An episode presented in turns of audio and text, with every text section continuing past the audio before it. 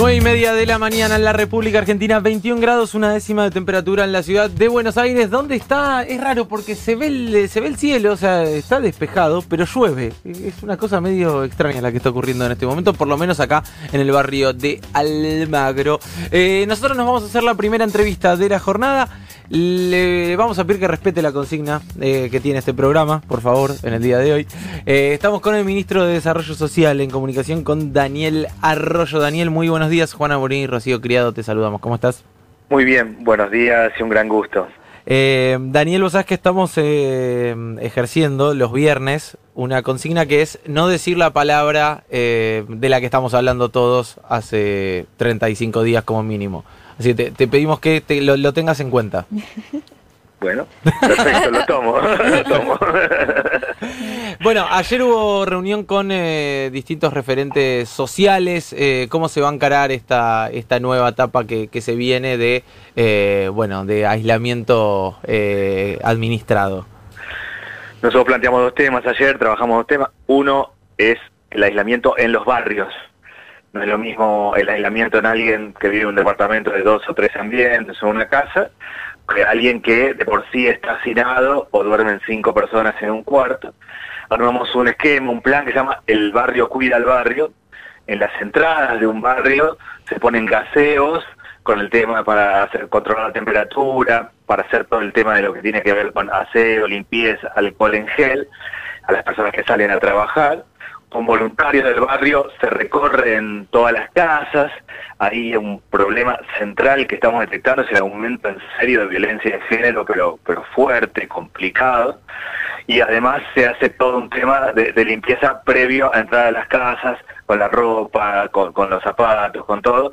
Si se está armando un esquema, lo que nosotros llamamos el aislamiento comunitario, con mucho trabajo de los voluntarios y los que viven en el barrio. E-, ese fue el primer punto que se trató el segundo es la salida, es cómo construimos una salida, cómo empezamos a reconstruir el trabajo, sobre todo en los sectores que se han caído, los que hacen changas, los que se quedaron sin ingreso y tenemos que reconstruir todo lo que tiene que ver con máquinas, herramientas y trabajo para adelante.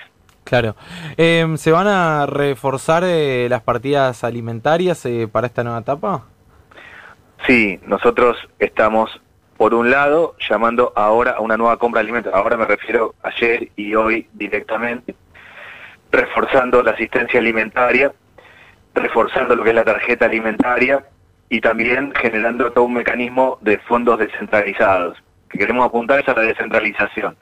Se genera un comité a nivel nacional con los intendentes del conurbano, las organizaciones sociales, y las iglesias, se genera eso un comité en cada localidad, en cada municipio, ahí se definen las prioridades alimentarias, pero de otro tipo, transferimos fondos, llamamos fondos rotatorios para comprar alimentos y artículos de higiene, y así se pone en marcha el proceso en cada uno de los lugares. Hemos aumentado en casi 5 mil millones la asistencia alimentaria, pero queremos que sea muy de abajo hacia arriba definiendo en cada lugar, en cada municipio, cuáles son las características, a dónde hay que apuntar y sobre todo apuntando al desarrollo local, a, que se compre en la esquina, a la vuelta, en la verdulería del barrio, empezar a mover también la economía local. Arroyo, ¿cómo le va? Rocío creo le saluda. Recién hacía mención a los casos de violencia de género. Sé que ayer fue un tema importante. Las distintas referentes de los barrios llevaron lo que sucedía en cada uno de esos lugares. Mi pregunta es si en particular se pensó alguna política pública eh, clara con respecto a esto. Digo, ¿tiene que ver con aumento de presupuesto o cómo se va a articular con el Ministerio de Géneros? ¿Cuál es la propuesta en ese eje en particular? Primero lo que plantearon ayer justamente es el tema de la necesidad de aumento de presupuesto y eso está claro. Nosotros estamos encarando junto con el Ministerio de las Mujeres un, un aumento de presupuesto, pero sobre todo enfocado atender a, detectar las situaciones. ¿Y quienes detectan? Los que viven en el barrio, los que tienen legitimidad, los que son creíbles y entonces, sobre todo, especialmente la mujer que vive una situación de violencia puede comunicarlo. Y segundo, armar un sistema para tener financiamiento, para que tenga los recursos económicos para poder moverse, porque en muchos casos lo que pasa es que se sostiene la situación de violencia porque no puede independizarse aquella mujer que es víctima. En los dos planos estamos trabajando, en el de armar mecanismos que nosotros llamamos de beca, de apoyo económico y en el poder detectar las situaciones. Lo que está claro es que dentro de las casas se ha agudizado en muchos casos la situación de violencia y eso requiere de mucho trabajo y sobre todo los únicos que son creíbles en el barrio son los que viven en el barrio. A quien le confía, aquel que tiene un problema de violencia o tiene otro tipo de problema, es al que ve todos los días en el barrio. Esto de que los promotores, el barrio cuide el barrio, los voluntarios del barrio estén, eh, da la posibilidad de detectar esas situaciones y empezar a trabajar en estos planos económicos y de acompañamiento.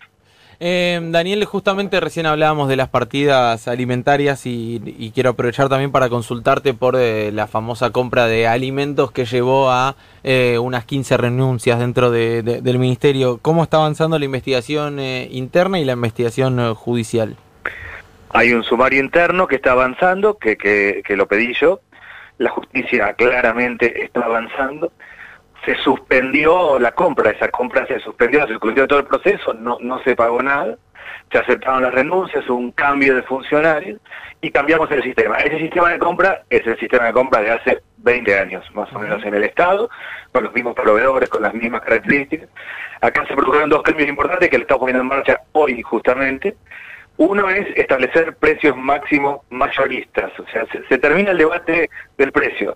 Aquel que le va a vender al Estado alimentos sabe que es precios máximos mayoristas de ahí para abajo. Ese es el primero que modifica la situación. Y el segundo es que participen todos en la plataforma que se llama Comprar, que es la plataforma que tiene el Estado argentino para quienes quieren venderlo. Nosotros ponemos en esa plataforma todo lo que tiene que ver con la compra de alimentos, proponiendo que participen los productores grandes, chicos, medianos, la economía popular, la agricultura familiar, las empresas recuperadas. Esperemos, ahora se está iniciando el proceso de compra, que participen absolutamente todos, teniendo clara la regla que es de precios máximos mayoristas para abajo. Esa es la regla de compra que tiene el Estado hoy. Claro, eh, y esos alimentos que eh, finalmente se suspendió la compra no se compraron tampoco otro proveedor, digamos, después. No, eso es lo que digo, se está iniciando, se suspendió y lo que está ahora es iniciando una nueva compra. Eso era un refuerzo. Ah, el, Estado, el Ministerio de Salud Social tiene licitaciones periódicas, eso fue un refuerzo, básicamente porque pasamos de 8 millones de personas a 11 millones de personas que demandan asistencia alimentaria. En 15 días nosotros aumentamos, se aumentó mucho la demanda de asistencia alimentaria, que tiene que ver con el que hacía changas y cada tanto iba un comedor, algún viernes o algún lunes, y ahora se quedó sin changa, y también con lo que nosotros llamamos el informal integrado, el taxista, el que hace durlo, el mozo, que tenía trabajo informal, tenía ingresos, no sabía ni de la existencia del Ministerio de Desarrollo Social ni del municipio, y que le bajó a cero el ingreso. Ese aumento lo que generó es esto una compra adicional. Nosotros seguimos teniendo la entrada de alimentos generales y ahora iniciamos esta compra adicional de las maneras que decía antes. Daniel Arroyo, muchas gracias por la comunicación. Un abrazo. Muchas gracias a ustedes. ¿eh? Escuchábamos al ministro de Desarrollo Social, a Daniel Arroyo, en Crónica Anunciada. Cumplió con la consigna, ¿eh? no dijo la palabra ni una vez. Muy bien. Acá en Futuro.